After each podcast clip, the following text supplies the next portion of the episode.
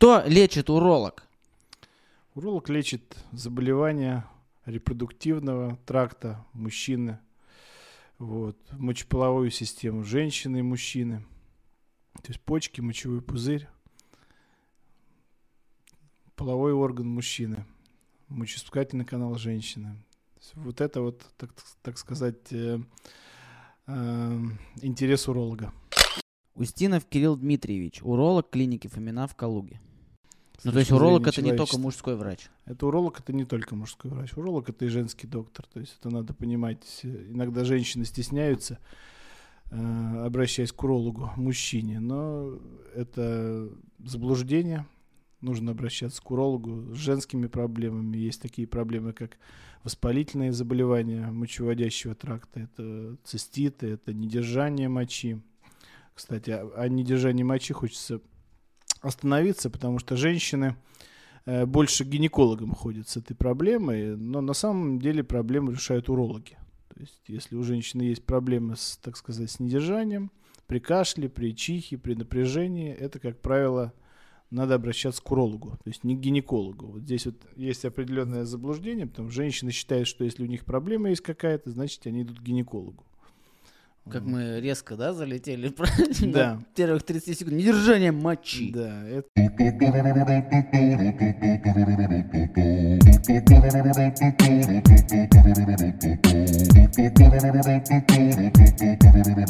Нужно всегда понимать, это такая злободневная проблема. Вот. Но вот с какими чаще всего проблемами обращаются сначала мужчины? Мужчины? Ну, мужчины, если брать клинику Фомина, то мужчины в основном в клинику Фомина обращаются с проблемами бесплодия. В первую очередь. Это проблемы бесплодия. Так как клиника заточена на решение репродуктивных проблем, то есть это бесплодие в Калужском регионе, да и из ближайших областей тоже люди приезжают. Это основное направление. Вот. Также люди обращаются мужского пола, обращаются с воспалительными процессами. То есть это хронический простатит, это заболевание мочеиспускательного канала, это заболевание почек в разрезе мочекаменной болезни, воспалительные процессы, тоже воспалительный процесс почек, такой как пилонефрит, с ним обращаются. Но в основном большая часть мужчин обращаются с заболеваниями хронического репродуктивного тракта. То есть это воспалительные процессы репродуктивного тракта. Хронический простатит, воспалительные процессы мочеиспускательного канала, острый уретрит, хронический уретрит. Э, что чаще всего их беспокоит, с тем они и обращаются. А женщины?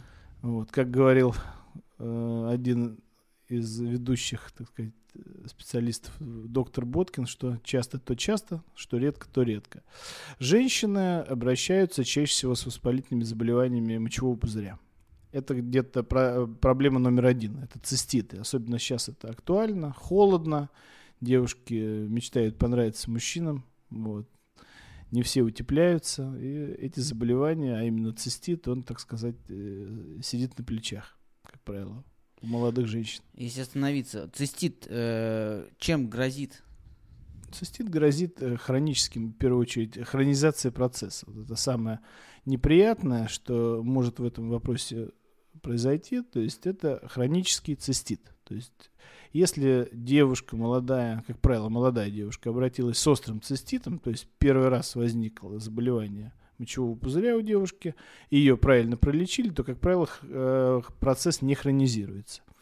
Но э, зачастую так не всегда бывает.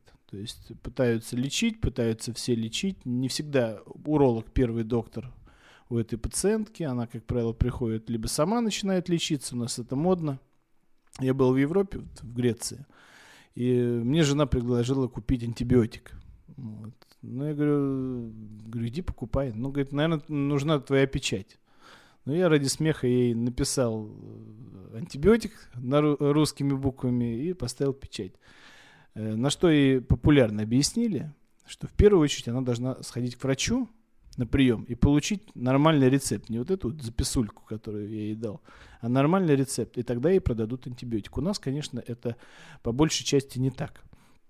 У нас может э, обратиться девушка с какими-то жалобами и рассказать их тому же фармацевту, провизору, и фармацевт любезно ей продаст антибиотик. Ну, а вот э, цистит можно с чем-то перепутать? Цистит можно перепутать. С чем? И, и, вообще... Вообще, э, как вот цистит, как понять, что у тебя цистит, Вообще цистит это боль рези при мочеиспускании, учащенное мочеиспускание, иногда э, даже, наверное, очень часто примесь крови в моче.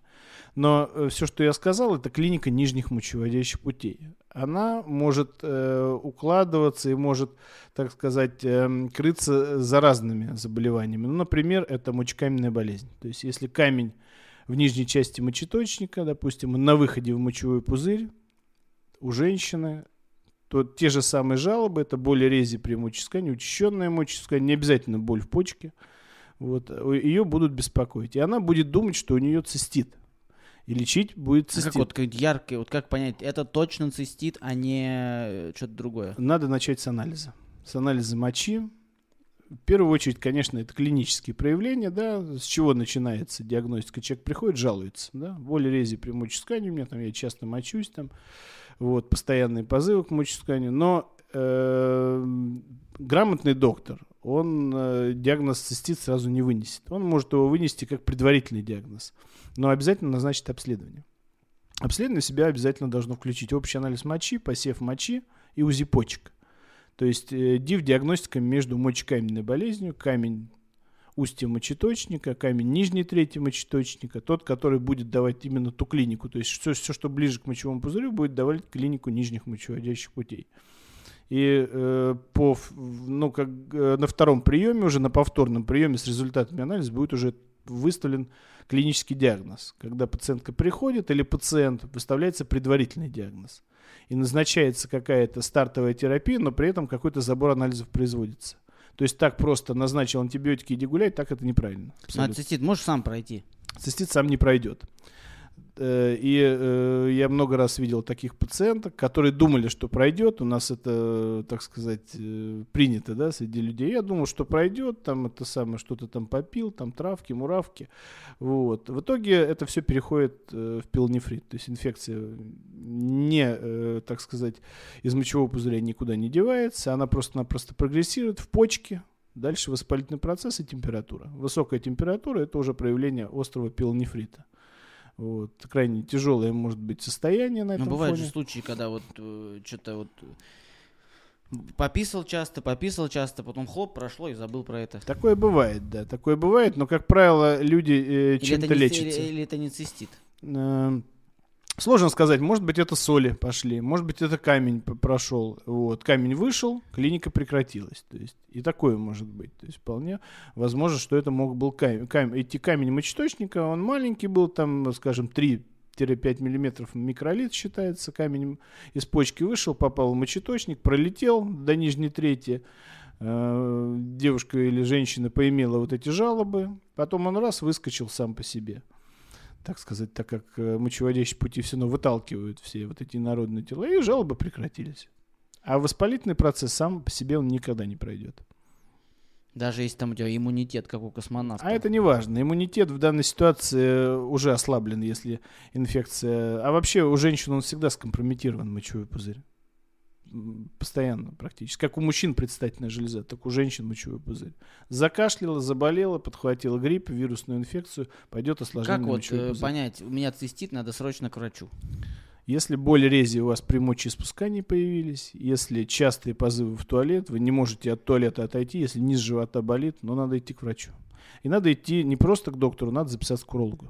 Вот, на мой взгляд, э, так сказать, каждый должен грызть свою морковку. Не нужно лезть, э, так сказать, гинекологам в урологию, а урологам в гинекологию. То есть давать какие-то рекомендации по урологии, когда ты мало о ней знаешь. Или давать э, рекомендации женщинам по гинекологии, э, если где ты совсем не разбираешься. У нас узисты, допустим, любят. Специалист УЗИ может дать рекомендации. Там, сделать УЗИ, дать заключение и, так сказать, оказать медвежью услугу, дать какие-то рекомендации даже по лечению. Вот у меня такое встречалось даже. Но в клинике Фомина такого нет. В клинике Фомина такого нет, да. В клинике Фомина занимается каждый человек своим делом. И, э, есть диагностический это кластер, есть лабораторный кластер, есть клинические, так сказать, специалисты, клинические доктора, которые занимаются уже Кстати, лечением вот пациентов. Отвлечемся. Во-первых, спасибо клинике Фемина за то, что мы продолжаем записывать э, подкасты с э, специалистами, с врачами. И вот как врач, который работает в клинике Фомина, объясните, почему надо идти в клинику, именно в клинику Фомина? Сейчас же Ну, огромное количество частных клиник. Совершенно верно. Частных клиник достаточно много, специалисты там разные. Э, На мой взгляд, конечно, нужно специалиста для себя выбрать. Ну, в Калуге, как правило, это по большей части сарафанное радио. То есть э, кто-то кого-то посоветовал, кто-то кому-то что-то рассказал. Как правило, это, конечно, позитивный опыт. э, Вот, и люди приходят. Кто-то берет информацию из интернета, то есть э, у нас модно читать отзывы, это не отнять, интернет. Люди читают, прежде чем они э, поимели какие-то жалобы, они э, залезают, э, открывают Яндекс. Google в помощь, да, начинают искать эти жалобы и э, наталкиваются на докторов, читают отзывы. Приходят по отзывам, но по большей части, конечно, это, так сказать, клиентская база нарабатывается грамотно вылеченными пациентами. Ну Вот э, почему бы вы посоветовали идти в клинику Фомина? Вот что там, чем отличается от остальных? Ну, надо сказать, что клиника Фомина, во-первых, это многопрофильный центр, центр репродукции и генетики мужского и женского здоровья. То есть э, люди, которые работают в клинике Фомина, э, но я не побоюсь этого слова, это грамотные специалисты. Потому что когда открывалась клиника Фомина, нас, э, ну, я работаю с самого открытия клиники Фомина, то есть это уже, по-моему, 5 лет или 6 лет, сейчас могу ошибиться. Э, туда специалисты подбирали. То есть стартовый этап клиники э, это правильный ход любого, так сказать, организатора, любого генерального директора, это выбрать грамотных докторов. Конечно, это не просто пригласить докторов, то есть определенные условия, но эти доктора должны быть на стартовом этапе. На стартовом этапе должны быть профессионалы своего дела. Конечно, они подбираются. И если их удерживать, а клиника Фомина, так сказать, занимается саморазвитием занимается развитием докторов. И, в общем-то, костяк э, грамотных врачей там не иссякаем и никуда они не деваются. Они работают по сей день.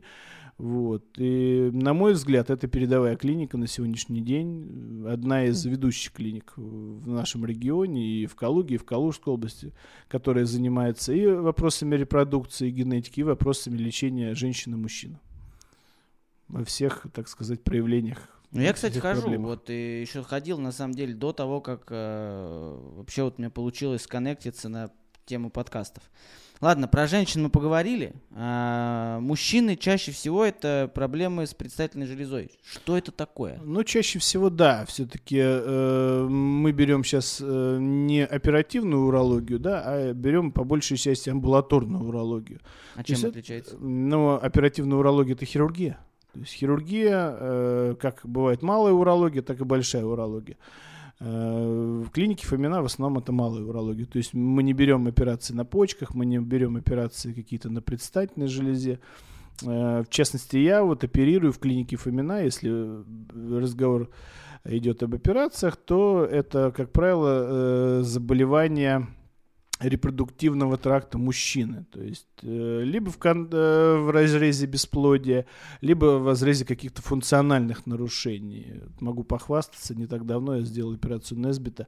Это за всю историю клиники, ну, проблема редкая очень, то есть она занимает, э, ну, где-то, наверное, процентов 5 процентов, наверное, из всех, так сказать, и- имеющихся проблем у мужчин. Это искривление полового члена. Вот не так давно я выпрямил половой член мужчине, который не мог жить половой жизнью. То есть основная проблема это... А Как там, вообще вот так вообще? Ну, в общем, как-то да, как-то бананом получается все. Вот, невозможно ввести А как половой его- член как- во как- влагалище. Как, ис- его выравнивают? Ну, есть определенные Палочку методики, ну, типа того, да. Есть определенные методики, они очень интересные. И вот, так сказать, мы выполнили эту операцию, да, с нашими коллегами из города Тулы. Там И сейчас как долго филиал. можно, э, через какое время он может пользоваться ровной Ну, палкой? как снимем швы, 10 дней, и все, вперед. Можно, так сказать, испытывать агрегат. И обратно не согнется? Нет, обратно не согнется. На это все рассчитано. Ух ты, Вот. прикольно. Кстати, Да. сейчас пока мы про это. Эм, Есть э, такой баскет- баскетболист, один из величайших баскетболистов в истории баскетбола, замечательный защитник э, команды Чикаго Буллс времен Майкла Джордана, Деннис Родман.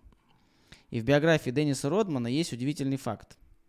Э, Этот факт, э, в общем, всего, по-моему, за всю историю Англии, по-моему, только он удостоился вот этой вот, он даже, по-моему, входит в книгу рекордов Гиннесса по этой теме. Он ломал половой член три раза. Ну, красавец. Первый раз он сломал половой член, когда решил прыгнуть в женщину. Второй раз он у него зажил. Он решил, что раз он пры- прыгать не получилось, надо, чтобы женщина на него прыгнула. А третий раз он не рассказал. Реально, вот мальчики же многие боятся, реально можно сломать половой Можно член? сломать половой член. Но п- надо понимать, что Там же костей. нет. сломать, да, э, это, так сказать, это фигурально. Все-таки половой член э, не имеет костей, слава богу, да, им нельзя колоть орехи, да, и, в общем-то, нельзя его сломать с точки зрения э, травматологии, да, а с точки зрения урологии, конечно, переломы случаются, то есть это разрыв, как правило, белочной оболочки. То есть, э, если девушка сверху, она может нечаянно сесть, и случится непоправимое. Вот, непоправимое, так сказать. И если... Но э, такое не случается, как правило. Если никуда не обращаться, вот, то как раз будет искривление. То есть как он заживет, так и заживет. Но этого не происходит, как правило, э, в данной ситуации искривление это воспалительные процессы белочной оболочки. А э, травмы, конечно, сразу обращаются к, э, в экстренную урологию и Ну, в вашем, в вашей практике был кто-то со сломанным членом? Да, были сломанные члены, так называемые. Были сломанные члены, при- прям зрелые мужчины были.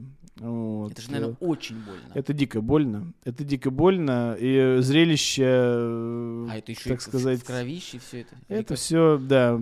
Член похож на баклажан абсолютно. Вот. Конечно, это никому не пожелаешь, это дико больно. Я надеюсь, что у наших слушателей это никогда не случится. Зачем я начал больно. Да. Пожалуйста, отпустите меня домой.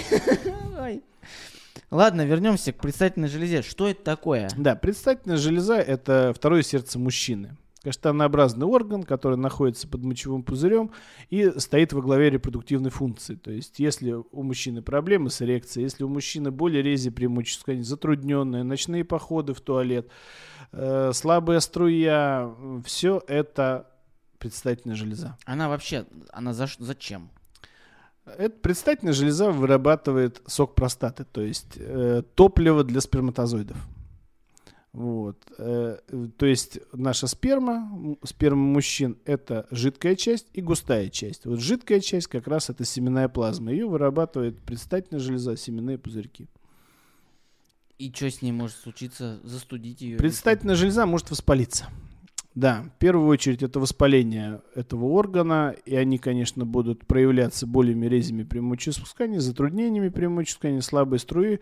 Все это обязательно будет, но э, почему, самое главное, это возникает? Э, проблема номер один у мужчин – это воспалительный процесс предстательной железы. Почему возникают эти заболевания? Ведь вроде как все мы э, одеваемся тепло, да, не сидим на холодном.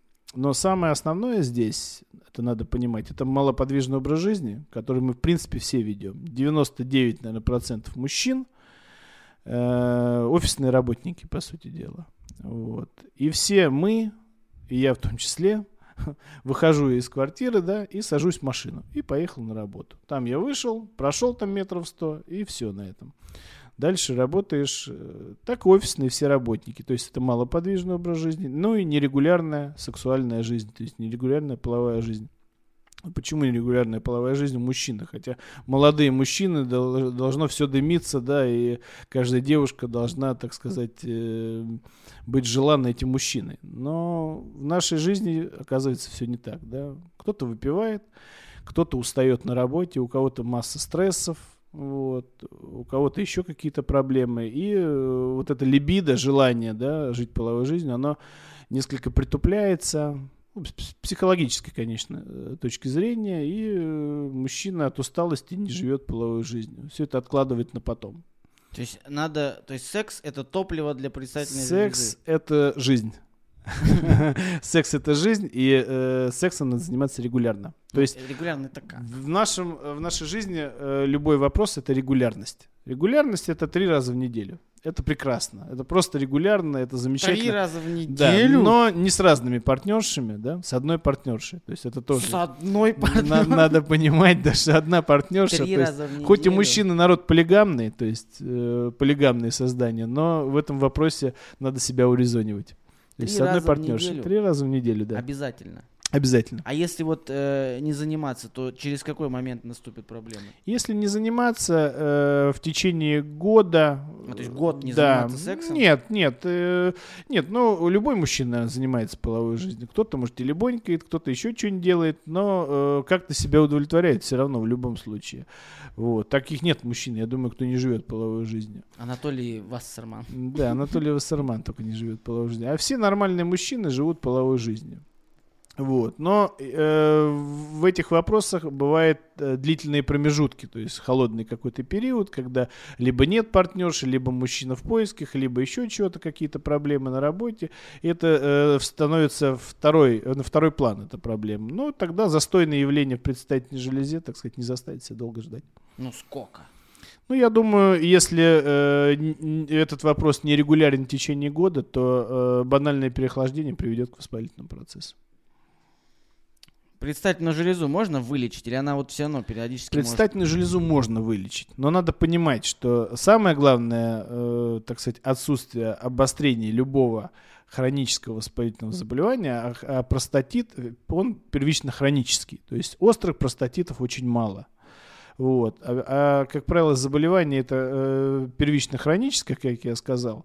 Нужно понимать, что профилактика это, это во главе угла должна стоять. Если человека пролечили, дали ему терапию, ему помогло, он доволен, он должен помнить, что он должен заниматься регулярно сексом вот, и ходить пешком.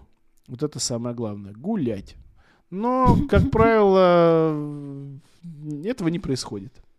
Ребят, давайте-ка все сегодня как следует займитесь сексом, Да. а потом сходите погуляйте. Или до погуляйте. А, ладно, блин, такая тема это. Еще вот это просто мне интересно. Есть э, сейчас, ну, раньше я понял, уролог-уролог.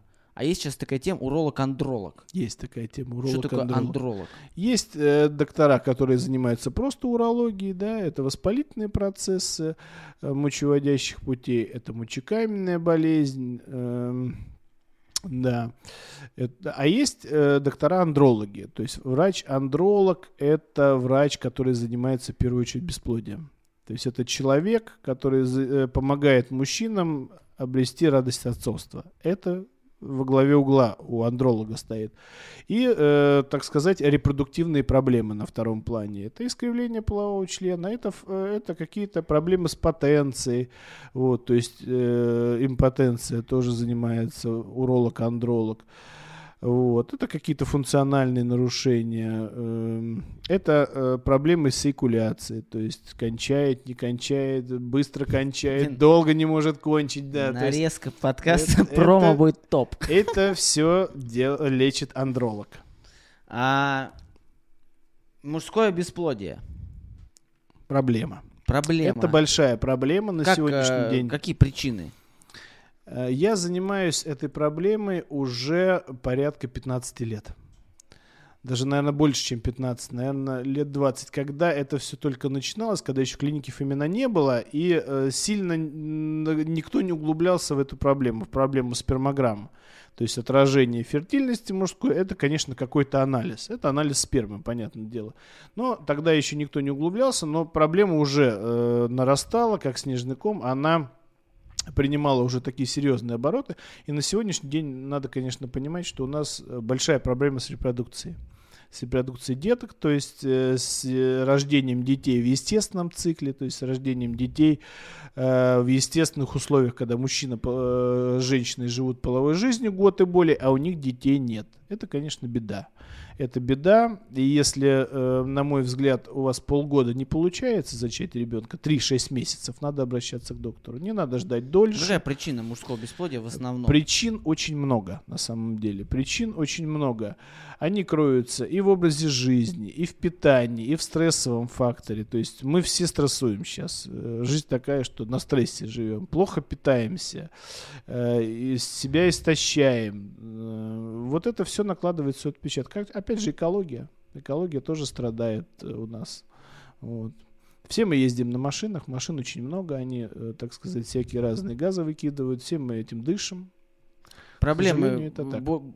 Чаще решаются или не решаются? Проблемы решаются. Проблемы решаются э, на, э, в любых ее проявлениях. То есть есть э, нарушения, которые можно скорректировать, э, прообследовав пациента теми же таблетками какими-то. Есть э, э, широкий, так сказать, спектр антиоксидантов, которые можно назначить и э, откорректировать э, нарушения по спермограмме. То есть если у человека плохая спермограмма, то формально он с, э, себя отодвигает от желания стать отцом. Не от желания, от возможности стать отцом. Желание-то у них есть у всех. А вот возможность, так сказать, э, у них у всех разная.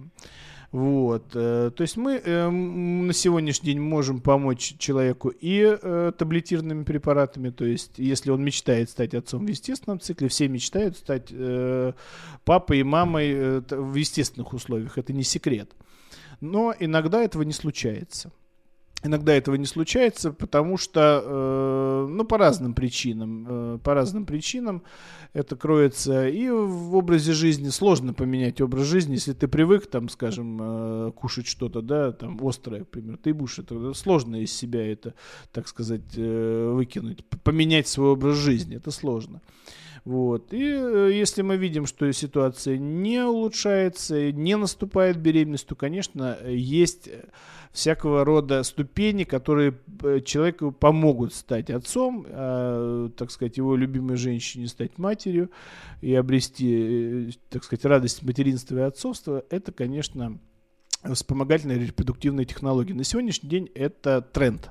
Надо понимать, что многие детки на сегодняшний день это детки и кошные детки, так называемые. Они здоровые абсолютно детки, то есть, но они, и они родились не без помощи врачей.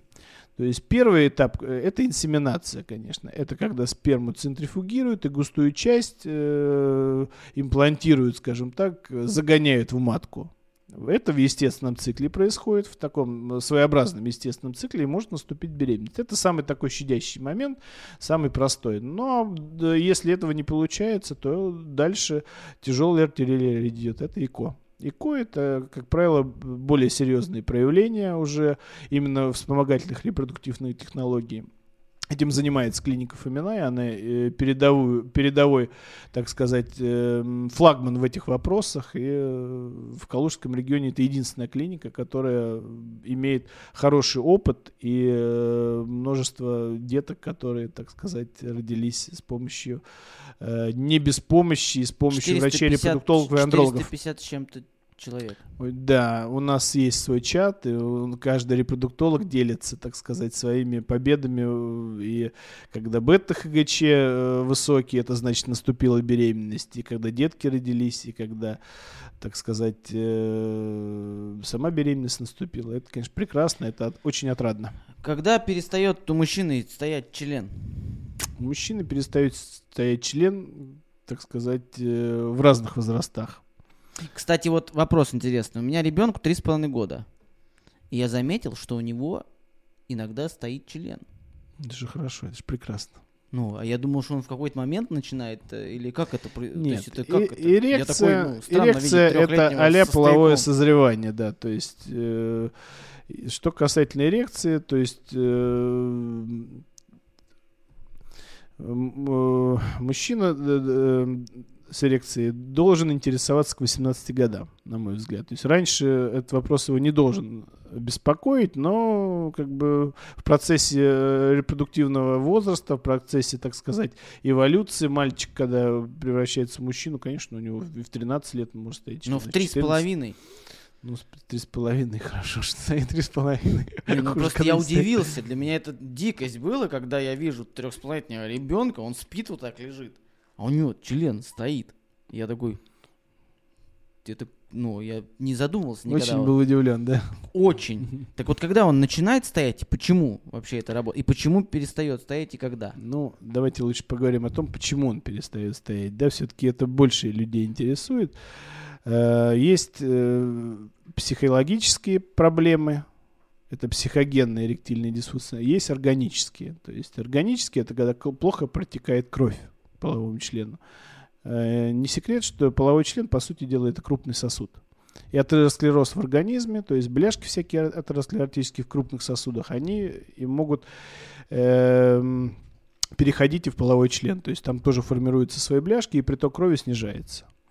Это органического плана проблема. Она лечится таблетками, либо фалопротезированием. То есть если таблетки не помогают, то есть операция, которая Э, помогает жить половой жизнью и быть, так сказать, гигантом на половом фронте всегда. То есть это, конечно, фалопротез. Всегда стоит член? Всегда стоит член, да. Но это, так сказать, э, тут нужно э, подчеркнуть, что есть протезы однокомпонентные. То есть, допустим, э, ну, не, не всем хочется, чтобы у них всегда стоял член, да. То есть есть протезы однокомпонентные, есть многокомпонентные протезы. Если мы говорим уже о фалопротезировании, то однокомпонентный протез, конечно, это это э, несколько эстетически, ну, наверное, не совсем прям красиво. То есть э, ты не сходишь в баню уже, то есть есть определенный эстетический момент. Многокомпонентный протез, он, конечно, дорогой на сегодняшний день, но э, он эстетически не виден.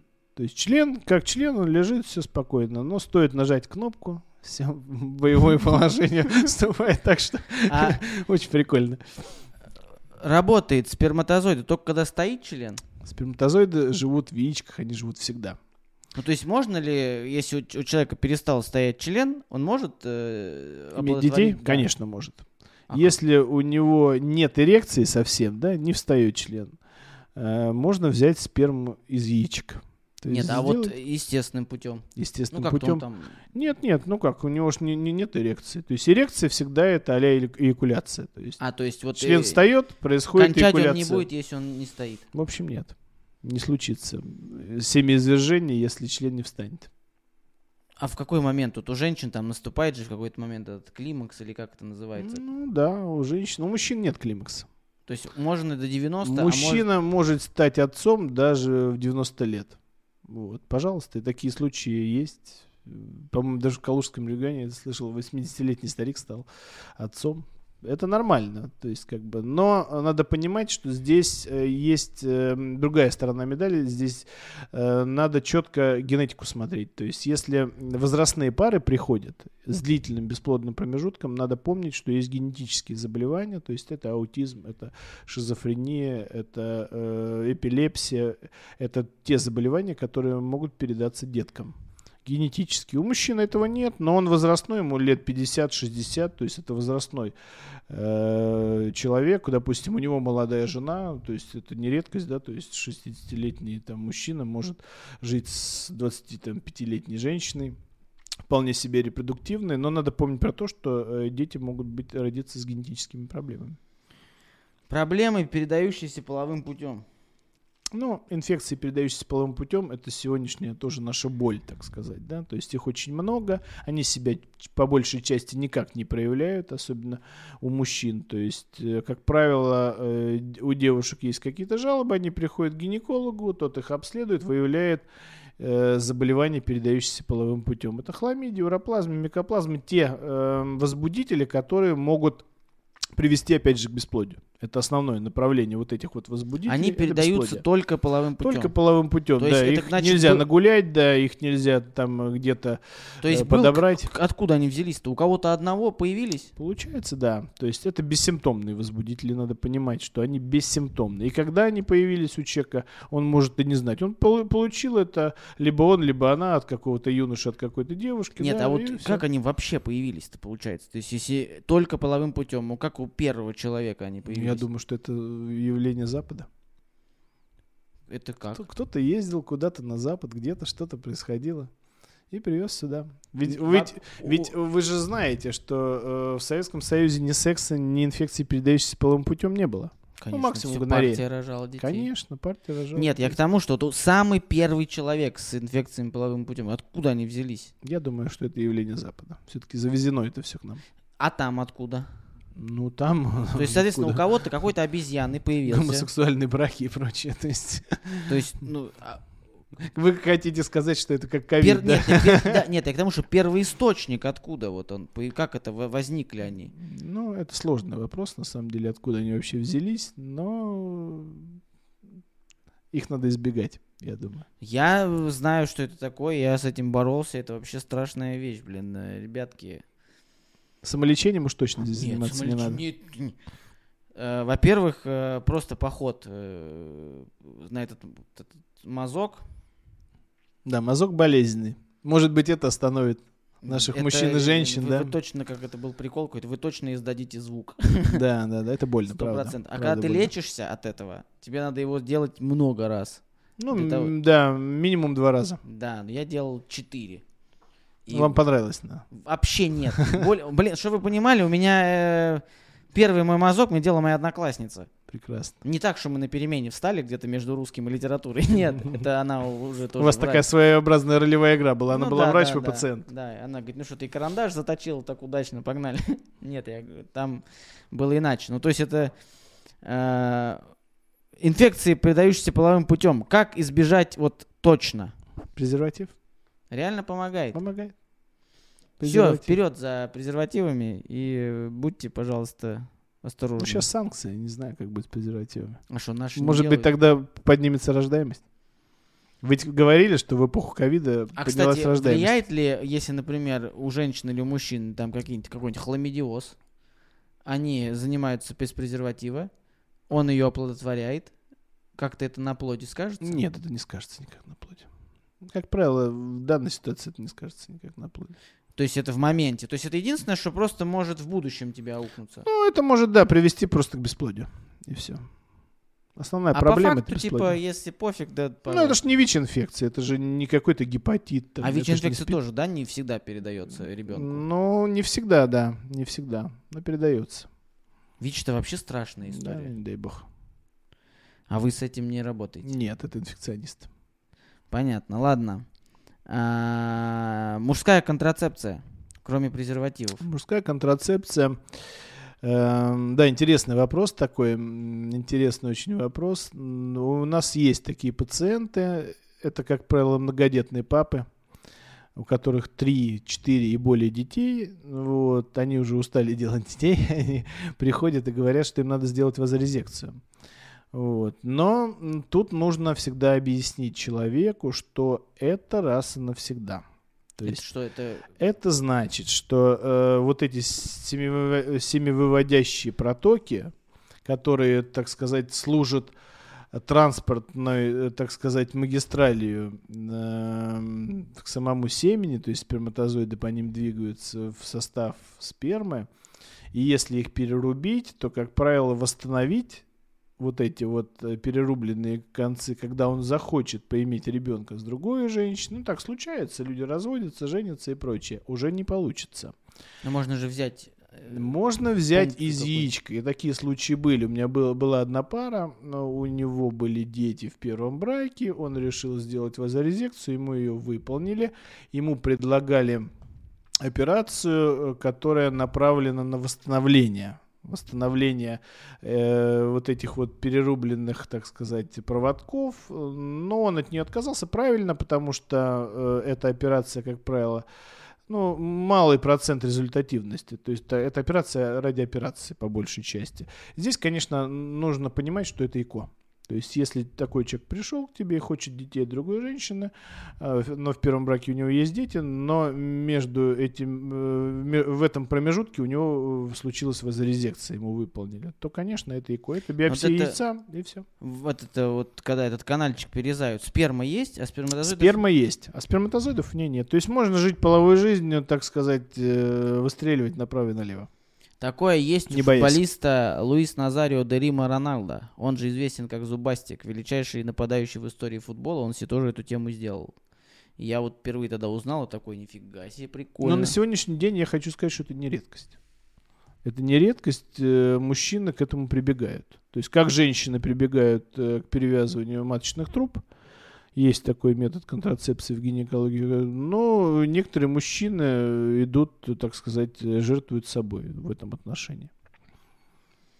Я не поддерживаю эту историю, типа, ну, вытащи, ну, или презерватив на день. Я не, я не сторонник вот этой темы, с презервативом не те ощущения. По мне, одно и то же. Ну да, все-таки, но э, вазорезекция это, конечно, безопасность с точки зрения, конечно, если ты живешь с одной партнершей и не планируешь больше, если у тебя там семеро по лавкам, и ты больше не планируешь, так сказать, э, детей, то почему нет? Почему нет? жесткая, конечно, тоже история такая. Операция вообще абсолютно амбулаторная. То есть, если женщину, чтобы сделать стерилизацию, ее надо госпитализировать и делать ей операцию под наркозом, под большим, то здесь можно сделать даже под местной анестезией. У меня в гостях были флебологи, и они рассказали о том, что есть варикозное расширение вен мошонки, это варикоцели. Да. Что это такое? Варикоцели – это патология венного аппарата мошонки. То есть э, где-то она занимает процентов 15-20 всех патологий. Вот. Это нарушение клапанного аппарата яичковой вены. То есть э, у нас кровь артериальная течет под давлением, мы знаем, да, у всех давление там 120 на 80 в норме, вот э, кровь течет под этим давлением. А в венах кровь течет самотеком. И вот эти клапаны, они должны проталкивать кровь и ее не пускать назад. У кого клапаны эти сломаны, то кровь болтается туда-сюда. И организм пытается как-то компенсировать эту ситуацию, варикозно расширяя эти вены. И там появляются такие гроздевидные сплетения. Их даже иногда глазами видно. Вот. Но основная эта проблема в чем? Что э, у нас яички находятся в мошонке. И они ниже температуры тела человека. А кровь температуры человека, э, тела человека. И если такие варикозно расширенные вены есть в мошонке, то, соответственно, э, здесь нарушается сперматогенез, то есть процесс развития сперматозоидов очень сильно страдает. И эта проблема э, достаточно частая при выявлении, при обследовании пациентов с бесплодием. То есть, если мужчина приходит, он, э, как правило, первично осматривается. Иногда эта проблема выявляется руками, иногда эта проблема выявляется по УЗИ, под ультразвуковым наведением с доплеровским сканированием, вот, прокраской сосудов. И тогда, конечно, если есть проблемы э, с деторождением, нарушение по спермограмме и плюс вот это вот варикозное решение вен, э, как правило, левой половины мошонки, левого яичка, то это оперируется.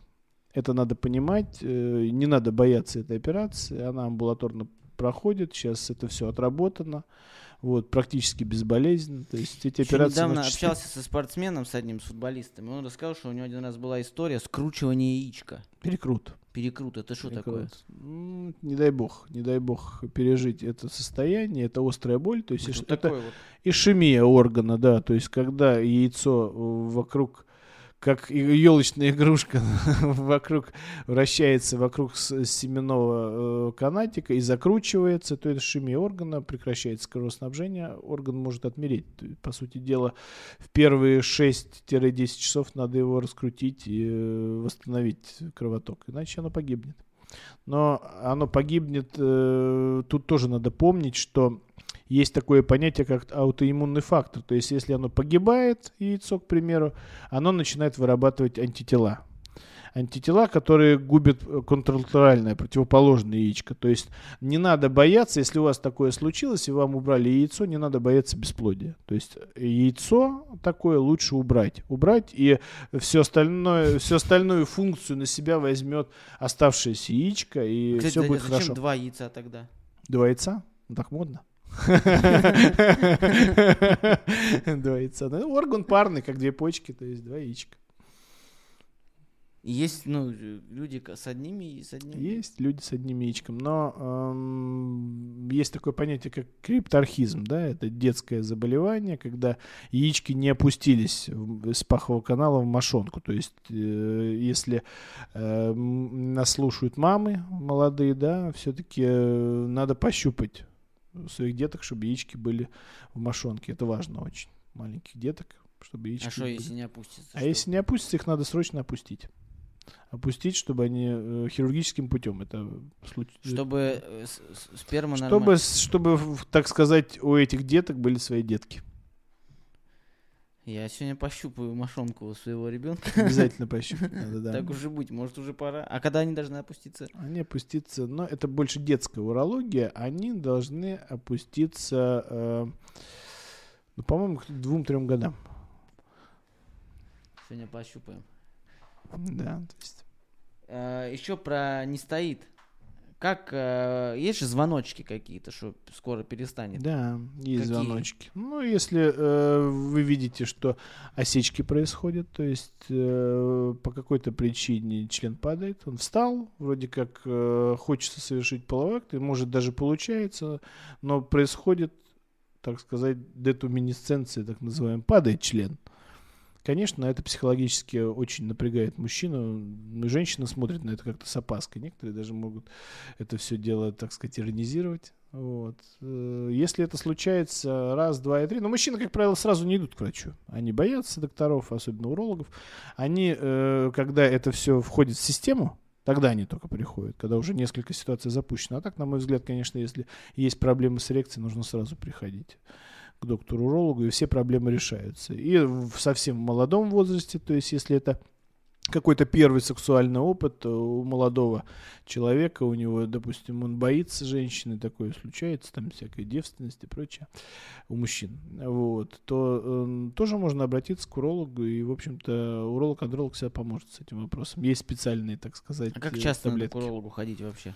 Ну, вообще, э, на мой взгляд, э, раз в год надо ходить к урологу, в любом возрасте. Раз в год ходить к урологу нужно. Надо Чтобы, сходить. да, чтобы не иметь проблем э, в молодости, чтобы не иметь проблем в старости, чтобы не иметь проблем в в зрелости, ходить к урологу нужно раз в год. Просто на обследование. И есть такие пациенты, э, э, жалко их не очень много. Если бы их бы было бы много, у нас бы меньше было бы э, тяжелых э, пожилых пациентов, э, которые имеют проблемы уже необратимые. Мочекаменная болезнь. Как э, есть какие-то признаки до момента, когда вот уже писать больно и все такое? Надо сказать, что Калуга это эндемичная, э, эндемичный регион по мочекаменной болезни. Здесь больных с мочекаменной болезнью очень много. А Как, как вот на ранних стадиях определить, что до момента, когда Только УЗИ. выходит? Только УЗИ. Просто планово Просто, ходить? просто пойти и сделать УЗИ почек, да. И, кстати говоря, э, ультразвуковые диагносты, они тоже своего рода художники. Я так вижу, я художник, я так вижу. То есть надо понимать, что ультразвуковая диагностика – это стартовая диагностика мочекаменной болезни, но это не флагманский метод обследования при мочекаменной болезни. При мочекаменной болезни флагман- флагманский метод обследования – это компьютерная томография. Все боятся рентгена, но на самом деле э, рентгеновская лучевая нагрузка при компьютерной томографии меньше, чем при обычном рентгене. Так что ничего страшного. Но э, надо сказать, что беременным женщинам нельзя делать компьютер.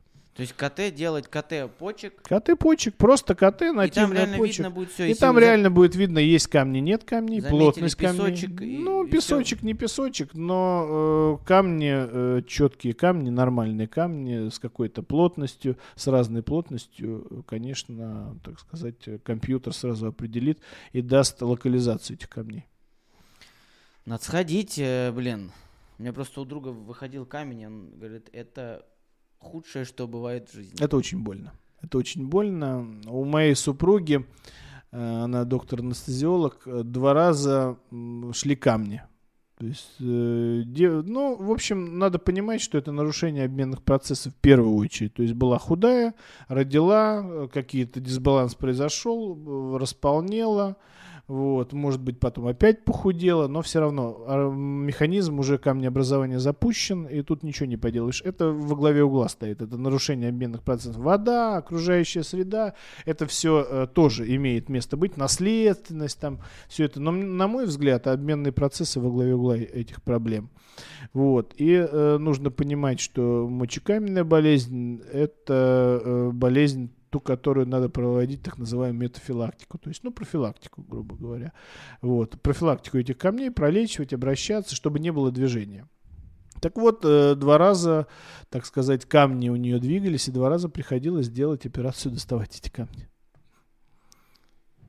Это больно, правда, больно. И больно, когда э, одно дело, эти, это, это пациенты, да, когда это твой родной человек, на это э, смотреть еще больнее.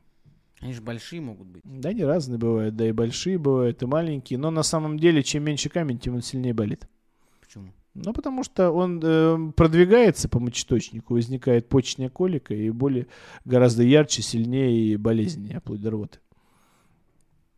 А большой камень, он встал, и все, капец. И почка блокирована.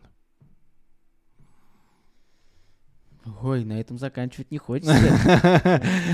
Мочекаменная болезнь, да, это есть э, даже есть люди специальные, э, они, опять же, урологи, то есть камнеборцы их называют. То есть это люди, которые занимаются чисто мочекаменной болезнью. Им нравится это дело. То есть вообще урология — это хирургия трубок, если брать вот, э, промышленную урологию. А мочекаменная болезнь — это рыбалка. То есть каждый уролог, он занимается рыбалкой. Он достает камни. Вот, Никто кстати... лечить их не умеет, эти камни, с точки зрения метафилактики, с точки зрения профилактики. Ну, почему не умеет? Потому что наши пациенты живут от случая к случаю. То есть они по большей части э, не ходят к урологу планово.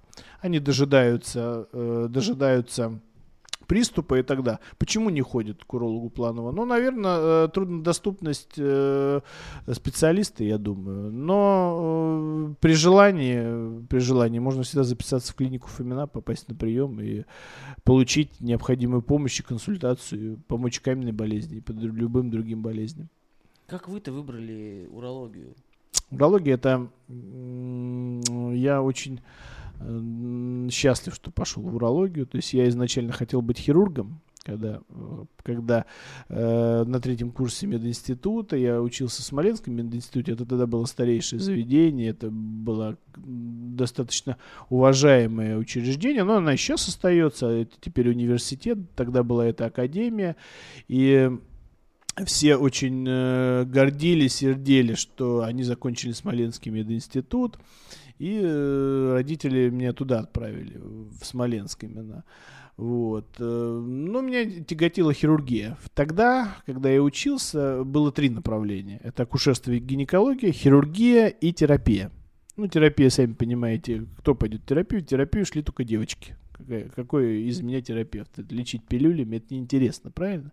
Все мальчики шли, конечно, в хирургию. Тогда это было модно, тогда это было классно, это определенный вызов, это челлендж, то есть э, хирургия это здорово.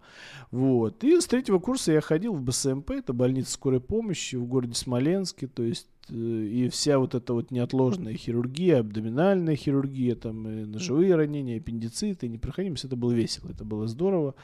Вот, это было классно. Вот. Но общаясь с хирургами, они, как правило, были гораздо старше меня, вот, они ну, несколько устало говорили об этой специальности, о своей, так сказать, хирургической направленности, своей общей хирургии. Это именно общая была хирургия. Вот, они э, как-то устало об этом обо всем говорили, хотя им работа нравилась. А когда пришло время выбирать профессию, это пятый, шестой курс, тогда уже надо было как-то определяться, куда, куда так сказать, корабль поплывет, по какой, так сказать, э, по какому направлению. Вот. И нужно было э, определиться, потому что это дальне... ты с этим свяжешь судьбу. Вот. Но непонятно было, куда, откровенно говоря, идти, э, как рыцарь на распутье. Но вот мне посоветовали урологию. Опять же, старшие коллеги сказали, что иди в урологию. Это та же самая хирургия, только узкая. Вот. На самом деле э, очень интересная работа, очень, э, так сказать, занимательная урология. И опять же это хирургия, то есть младшая сестра хирургии это урология, как и гинекология, как и проктология. Вот. Это все хирургические направления. Я, так сказать, не жалею, что пошел в урологию. Вот.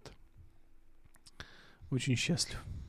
Ну и что-нибудь напоследок людям скажите, вот кто вот смотрит сейчас, что вы как уролог можете сказать? Ну, как практикующий уролог-андролог, э, мне хочется сказать одно, что нужно э, вовремя заниматься своими проблемами.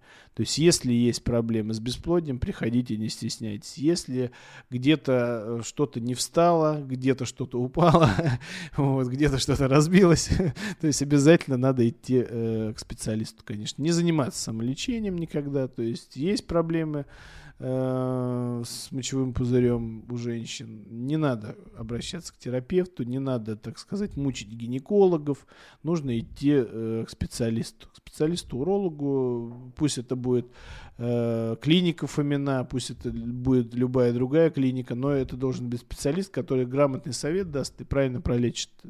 И мне кажется, пролеченные пациенты это, так сказать, э, залог э, какого-то рейтинга доктора. То есть правильно пролеченные, грамотно пролеченные пациенты. То есть надо обращаться вовремя, не запускать себя, э, не доводить себя до почечных колик, не доводить себя до каких-то там э, репродуктивных проблем, репродуктивных потерь. В общем, вовремя обращаться к специалисту. И сейчас медицина, она доступна на сегодняшний день. Лучше не скажешь, ходите в больнички. Вот я сейчас для себя прикол тут после 30 лет открыл. Нормальная тема. Многого, много нового о себе узнаете. Сто процентов. Да, нет здоровых, есть недообследованные. Сто процентов. Э, ссылки на клинику Фомина э, ниже. Там, собственно, вы можете сходить к урологу, андрологу. Конечно, правильно? конечно, всегда можно. специалистам. Да. Короче, делать, что хотите, хотите подписывайтесь, хотите не подписывайтесь, но за своим здоровьем следите обязательно. Спасибо вам большое, очень классно.